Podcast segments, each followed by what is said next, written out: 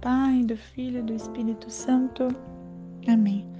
Hoje, quarta-feira, dia 3 de junho, vamos iniciar a nossa reflexão pedindo a Deus que durante toda essa semana Ele esteja conosco e que essa semana possa ser uma semana diferente para mim e para você.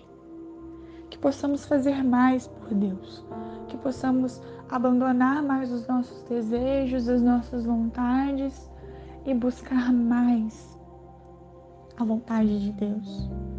Que possamos encontrar durante essa semana meios de santificação para nossa alma. Hoje iremos refletir em cima da primeira leitura. Ela é uma carta de São Paulo, né, a segunda carta de São Paulo a Timóteo. Paulo, apóstolo de Jesus Cristo, pelo desígnio de Deus, referente à promessa de vida que temos em Jesus Cristo, a Timóteo, meu querido filho. Graça, misericórdia e paz da parte de Deus Pai e de Cristo Jesus, nosso Senhor. Dou graças a Deus, a quem sirvo com consciência pura, como aprendi dos meus antepassados, quando me lembro de ti dia e noite nas minhas orações.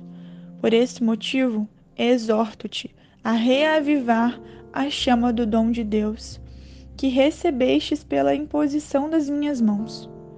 Pois Deus não nos deu um espírito de timidez, mas de fortaleza, de amor e sobriedade.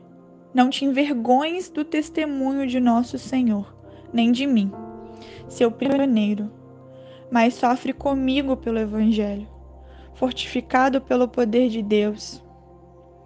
Deus nos salvou e nos chamou com uma vocação santa, não devido às nossas obras, mas em virtude do seu desígnio e da sua graça, que nos foi dada em Cristo Jesus desde toda a eternidade.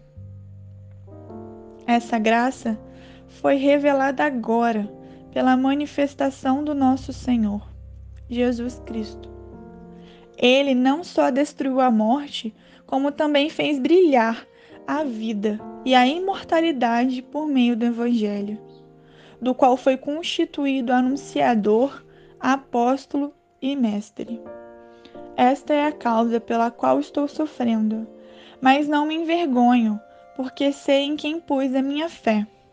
E tenho certeza de que Ele é capaz de guardar aquilo que me foi confiado até o grande dia. Palavra do Senhor, graças a Deus. Paulo, mesmo depois de estar preso, não perdeu a fé no Cristo e não queria deixar que ninguém a perdesse. Tanto que escreveu a Timóteo. E em sua carta, ele exorta a Timóteo a abandonar o espírito de timidez. Ele diz que não se deve ter vergonha de falar de Cristo e de defender o Cristo. Por isso, hoje, eu quero que você se coloque no lugar de Timóteo. E assim como Paulo, eu te exorto a não ter vergonha da sua fé. A mais do que isso, conhecer a Cristo, conhecer a nossa igreja.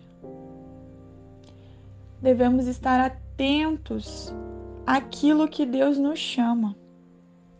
Deus não deseja a nossa condenação, Deus não deseja que a nossa alma se perca.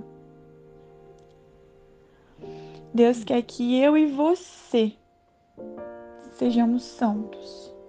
Deus fez a mim e a você para a santidade. E através do sangue do Cordeiro, que foi derramado na cruz, foi nos dado o caminho perfeito para a conversão da nossa alma. Glória ao Pai, ao Filho e ao Espírito Santo, como era no princípio, agora e sempre. Amém. Em nome do Pai, do Filho e do Espírito Santo. Amém. Uma santa manhã a todos e que possamos nos encontrar em breve.